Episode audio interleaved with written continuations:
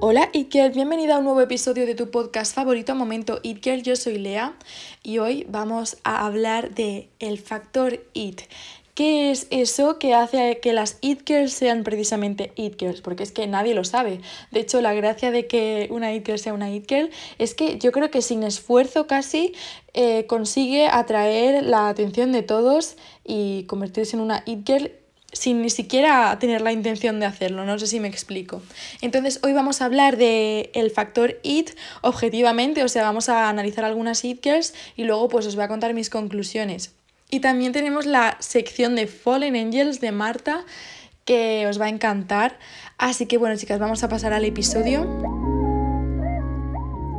Pero antes una pequeña actualización de mi vida como hago yo todos, todos, todos los episodios lo hago ya a partir de hace unos cuantos. Y chicas, la, hace como dos semanas os contaba que estaba muy estresada, que no llegaba nada y tal.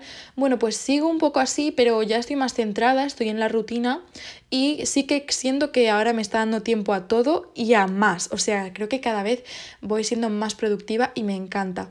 Y luego, por otra parte, también he llegado a la conclusión de muchas cosas. O sea, de uno, ¿cómo es posible que mi, personalidad haya cambiado? O sea, creo que he pasado por un periodo de crisis sin ni siquiera yo saberlo o me lo estaba yo negando a mí misma que estaba en crisis, pero desde hace como tres meses o así pues me pasó una cosa y creo que desde esa cosa que me pasó hasta ahora he cambiado, o sea, pero drásticamente, o sea, giro de 180 grados, me parece muy curioso, eh, pero bueno, pues ha pasado, o sea, no sé qué queréis que os diga. Y claro, en este proceso es como que me estaban pasando cosas y no sabía muy bien cómo procesarlas, no sabía cómo reaccionar y ahora ya de esta semana he llegado a la conclusión de que hay que trabajar en una misma, en la autoestima de una misma, en dejarse de tonterías y básicamente trabajar en general, o sea, no parar de trabajar, de seguir con lo mío, con lo que yo me quiero centrar. Y luego las relaciones sociales y los amigos superficiales, eso ya va después, va lo último, ¿sabéis? Entonces, pues ahí estamos. Y esta semana estoy como, uff, empoderada, o sea, me siento eh, como una fe fatal, para que nos vayamos entendiendo. Me siento como Angelina Jolie, ¿vale? Eh, Sí, es muy creído decirlo, pero así es como estamos. Yo soy totalmente sincera en la actualización. Y bueno, ahora sí que sí, vamos ya a empezar de lleno con el episodio de las It Girls. Bueno, y es que eh, para empezar, a mí me gustaría recalcar la confusión que hay respecto al concepto de It Girl.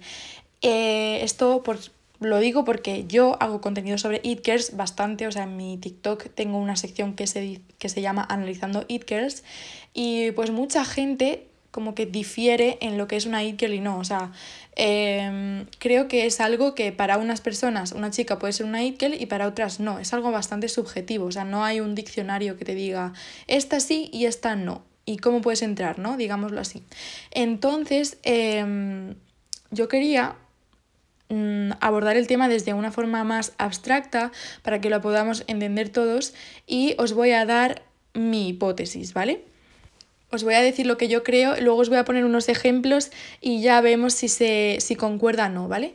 Pero lo que yo creo es que una It Girl se ha llamado así como tal It Girl porque ella ha sido ella misma en un momento determinado, eh, sabiendo aprovechar las oportunidades del momento, con un poquito de suerte y simplemente siendo ella misma sin casi esfuerzo, ha conseguido ser una referencia en su ámbito para mucha gente. Muy bien, pues ahora que ya he dicho mi opinión, me encantaría que vosotros me contarais qué opináis, si estáis de acuerdo o no. Vamos a empezar con el primer ejemplo que se trata de Chloe Sevigny y es una actriz muy famosa desde los 90, eh, ¿vale? Desde 1990 más o menos. Em, que fue literalmente citada como la chica más cool del mundo en The New York Times.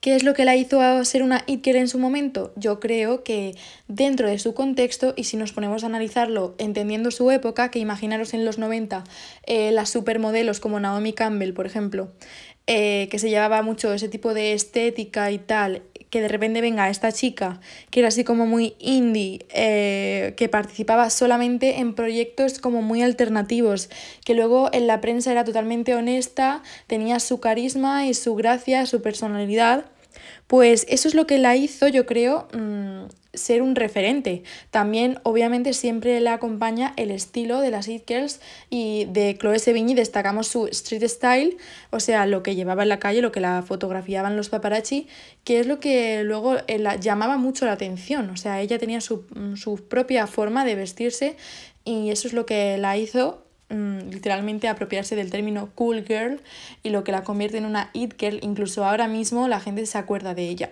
El segundo ejemplo del que quería hablaros es de la grandísima Vivian Westwood, em, que es yo creo que la reina del punk, de la moda punk y muchísimo más. O sea, no solamente es eso.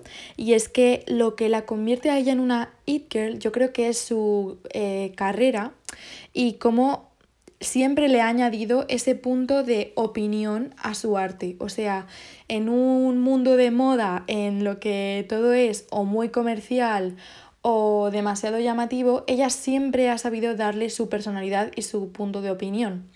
Em, ha hecho, bueno, es que incluso tenemos un episodio en el que hablamos mucho de ella, pero siempre innovaba con sus patrones, eh, fabrica, en, plan, con los patrones y con la forma de fabricar las prendas.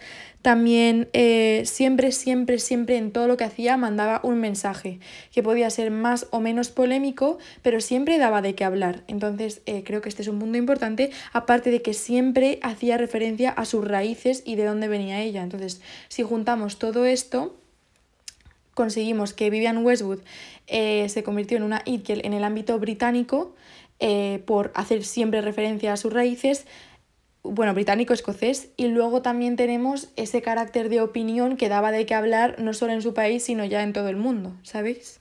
Bueno, y otro ejemplo que yo sé que os va a encantar porque el TikTok que hice sobre ella fue mm, famosísimo, es el de Olivia Palermo, que es una chica, para los que no no lo sepáis, de la alta sociedad de Nueva York que bueno, se hizo famosa porque ella empezó en medios y tal, y básicamente yo creo que lo que la hizo una It Girl es esa sensación que daba hacia afuera de inaccesibilidad. Y eso en ese momento es lo que la gente buscaba. Es ese lujo que solamente podían tener algunos.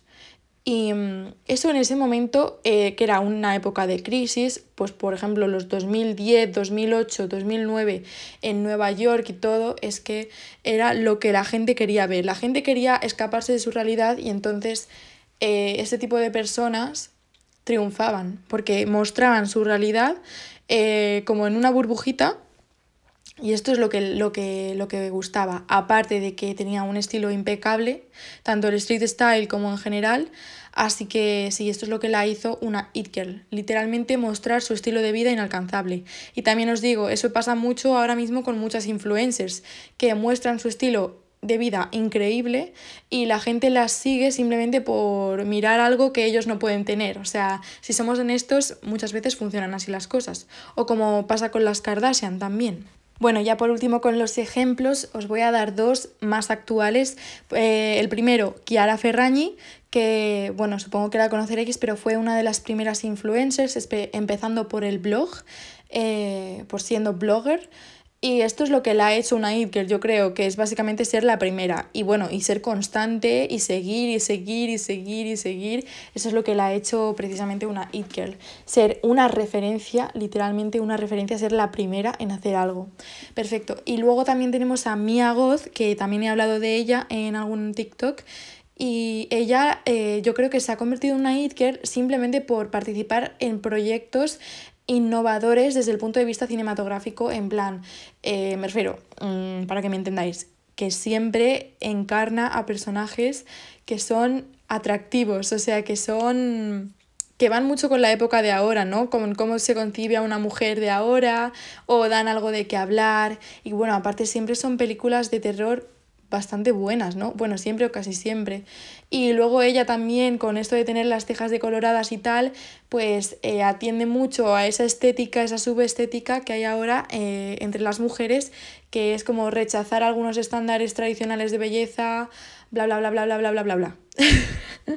vale, no, ese bla, bla, bla, pues ignorarlo, pero eso, que rechaza algunos estándares de belleza que han impuesto los hombres y entonces eso pues mucha gente se siente identificada. Es una mentalidad que hay ahora mucho entre las mujeres. Es una realidad. Entonces todo esto la hace una It Girl. Y bueno, después de estos ejemplos sobre It Girls, que espero que os hayan servido, voy a presentaros mis conclusiones.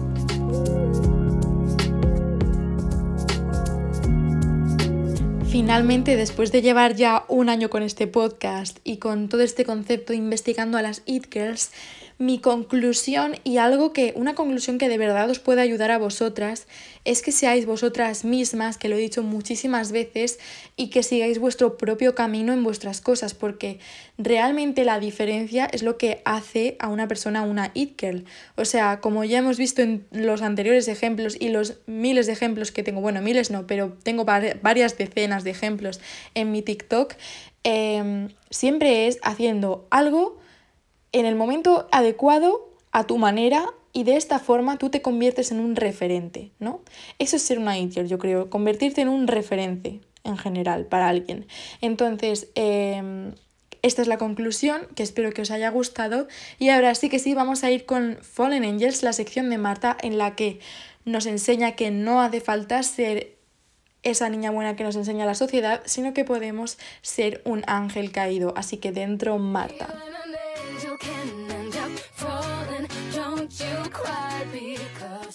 Hola chicas, eh, aquí estamos una semana más con esta sección tan especial para mí. Eh, estos días he estado trabajando en el Mutuo Madrid Open como azafata y bueno, mm, me ha venido a la cabeza una reflexión que quería hacer con vosotras al respecto. Os cuento un poco, os pongo en contexto la situación. Bueno, es un torneo que seguramente muchas de vosotras habréis escuchado hablar de ello de forma internacional, de tenis y en el que se supone que lo que importa es el deporte que se va a ver jugar y no las chicas que trabajan, trabajan en ello. Pues en realidad no es así. Os explico por qué. Eh, además, mm, por ejemplo, las chicas somos las únicas que estamos de cara al público en los partidos dentro de los estadios. No puede haber chicos como azafatas o acomodadoras, por así decirlo.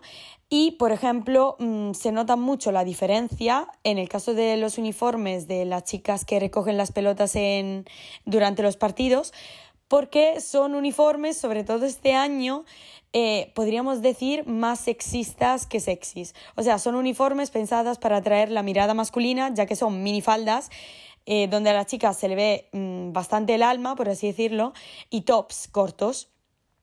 O sea, mm, todo menos cómodo, la verdad. O adecuado, por así decirlo, para el deporte en sí.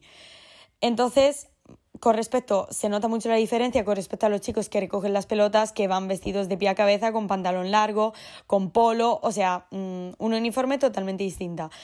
Entonces esto me ha hecho pensar, porque no se supone que ya nuestra sociedad es una sociedad moderna, civilizada y que se habían superado un poco estos estereotipos, porque no entiendo por qué una mujer tiene que ir con minifalda y escote o un top corto y un chico mm, vestido de una forma normal y corriente. Entonces empecé también a pensar en cómo todas las chicas, y me incluyo también a mí misma, muchísimas veces pensamos a la hora de vestirnos o de prepararnos más en ser sexy para la aprobación del otro, de la otra persona, sobre todo en la mirada masculina, más que por el hecho de gustarnos de verdad a nosotras mismas lo que llevamos puesto.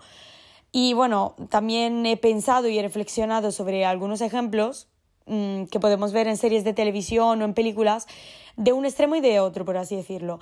En el caso de Euforia, para quien no la hayáis visto, tenemos el ejemplo de uno de los personajes principales, eh, Cassie, que se despierta cada día a las 4 de la mañana para ducharse, peinarse y maquillarse y todo porque quiere impresionar al chico que le gusta del colegio, que es Nate Jacobs. Y es un ritual que le cuesta muchísimo energía y dinero, se muestra en la serie. Y el dilema, nace aquí el dilema de cuándo te vistes para ti misma y cuándo lo haces por los demás. O sea, dónde comienza y dónde termina la libertad en la moda. Y la respuesta no es fácil eh, seguramente se implican factores comerciales y culturales anclados a una sociedad heteropatriarcal aún a día de hoy que moldea la norma de lo que es o no un cuerpo y una forma de vestir femenina válida.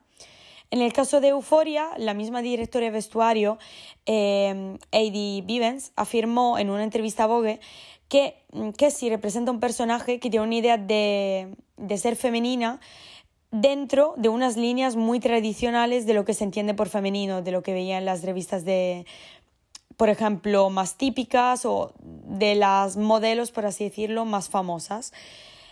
Y se llega a un punto casi que las prendas de, de este personaje son un disfraz, tanto que en un episodio las mismas compañeras mm, le preguntan o cuestionan su forma de vestir y ella se siente bastante ridícula al respecto, o sea, no se siente orgullosa de cómo va vestida. Intenta hacer, y eso es bastante difícil, se puede ver en la serie como intenta intenta acertar lo que le gusta a otra persona, pero en realidad es fingir, es crear una imagen de ti misma que no existe, todo en este caso por ser amada por la persona que le gusta. Y esto mm, duele, pero es verdad que a día de hoy pasa muchísimas veces, más de las que querríamos, nos gustaría admitir. Y bueno, sigue por eso existiendo un poco esa visión machista en el mundo de la moda, de la ropa y del maquillaje. Y además muchas veces se culpa a la mujer que las adopta y no, no hay una reflexión crítica detrás, por así decirlo. Por ejemplo, la, yo creo, considero que es importante como pregunta, que la lectura no debería ser que, por ejemplo, la mujer deje de maquillarse o de vestirse en una determinada manera, sino ¿Te sientes bien a la hora de hacerlo? ¿Te sientes identificada así? ¿Te sientes tú misma o no? ¿Te, te sientes que estás llevando un disfraz? Entonces, esa es un poco la, cuestión. Y un poco el opuesto de Cassie como personaje es la emblemática, bueno, Carrie, eh, el amor de mi vida, eh, mi personaje ideal en la vida real, que también en el reboot de la serie en HBO, ella demuestra cómo se lo pasa o sea, se divierte vistiéndose, porque ella siempre se viste pensando en ser libre, experimentando, nunca se viste pensando en la mirada masculina, por ejemplo, en el caso de su marido o de otros. Aunque hay momentos que es un poco exagerada, pero el mensaje mm, sería ese. Si no lo habéis visto, os recomiendo ver la serie 100%.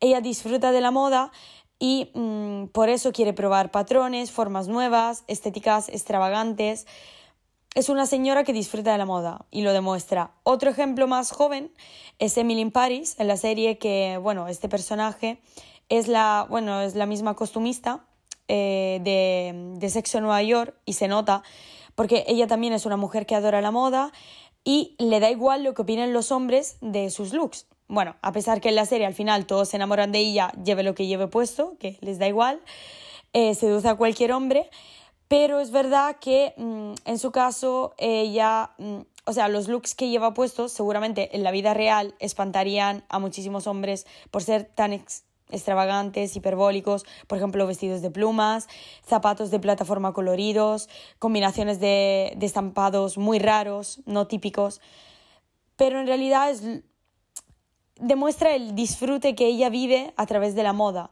y cómo se siente ella misma independientemente de, lo que opinan los demás. Y un ejemplo bueno que quería traer de una marca de moda que también está un poco liderando esta estética es Prada, que por ejemplo ha presentado prendas históricamente sensuales como los corsés, combinándolos con prendas menos sexys, como mm, abrigo, maxi abrigos, calcetines, jerseys oversize, mm, botas inmensas, mm, intentando un poco cambiar ese carácter sexualizado de algunas prendas de ropa. Y bueno, también he descubierto, y quería compartirlo con vosotras, una teoría de una revista, Woman's, que ha hecho un sondeo entre sus lectoras en Estados Unidos y ha demostrado que 6 de cada 10 mujeres entre 20 y 35 años eh, reconocen que quieren impresionar a día de hoy con su vestimenta no tanto a los hombres, cuanto a las mujeres, por ejemplo, compañeras de trabajo o amigas. Un 70% de las encuestadas apreciaban, aprecian más los halagos estilísticos pues eso mismo de, de las amigas, ya que los consideran más sinceros, desinteresados, a diferencia de los hombres que muchas veces tienen un objetivo de fondo. Entonces, es una buena noticia, aunque yo considero que nuestra sociedad aún a día de hoy tiene que evolucionar mucho como bueno, el episodio que os, he, que os he contado que estoy viendo estos días en el trabajo.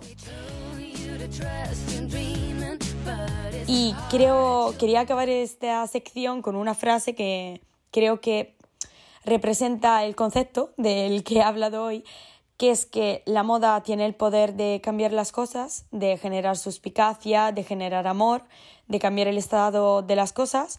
Y considero que, como afirma la periodista Alexandra Lores, que es una herramienta política y sobre todo una manera de significarse en el mundo, que es algo que muchas veces nos olvidamos. No tiene que ser un disfraz, sino una forma de encontrarte a ti misma. Pues espero que os haya gustado la sección de hoy. Obviamente, como siempre, nos gusta saber lo que opináis al respecto. Y bueno, eh, no hablaremos eh, la próxima semana con el próximo episodio. Chao, chicas. Bueno, Marta, pues muchísimas gracias por tu sección, como siempre. Creo que este es un tema que está muy a la orden del día, que continuamente tanto las mujeres como los hombres nos estamos eh, replanteando qué está pasando con el género y con todo lo que tiene que ver con ello, em, con el machismo, el feminismo, el tal, no sé qué. Así que me parece una reflexión súper interesante. Y ya, chicas, por último, sí que os voy a pedir que por favor nos deis cinco estrellas en este podcast, ya sea en Spotify o en Apple Podcast, que nos dejéis una valoración en Apple Podcast si queréis sobre lo que os ha parecido el episodio. Em, y luego también, chicas, que si queréis compartirle este episodio a vuestra amiga Eat Girl eh, o que quiere ser una Girl o lo que sea, pasádselo porque creo, eh, vamos, estoy segura de que le va a encantar. Y un beso muy, muy, muy, muy, muy grande de Lea. Nos vemos, por cierto, el martes que viene eh, con otro episodio. Y también el lunes una sorpresa muy grande que tenéis que estar, estaros atentas al Instagram porque os lo voy a comunicar. Así que un beso muy grande, ahora sí que sí, de Lea. Adiós.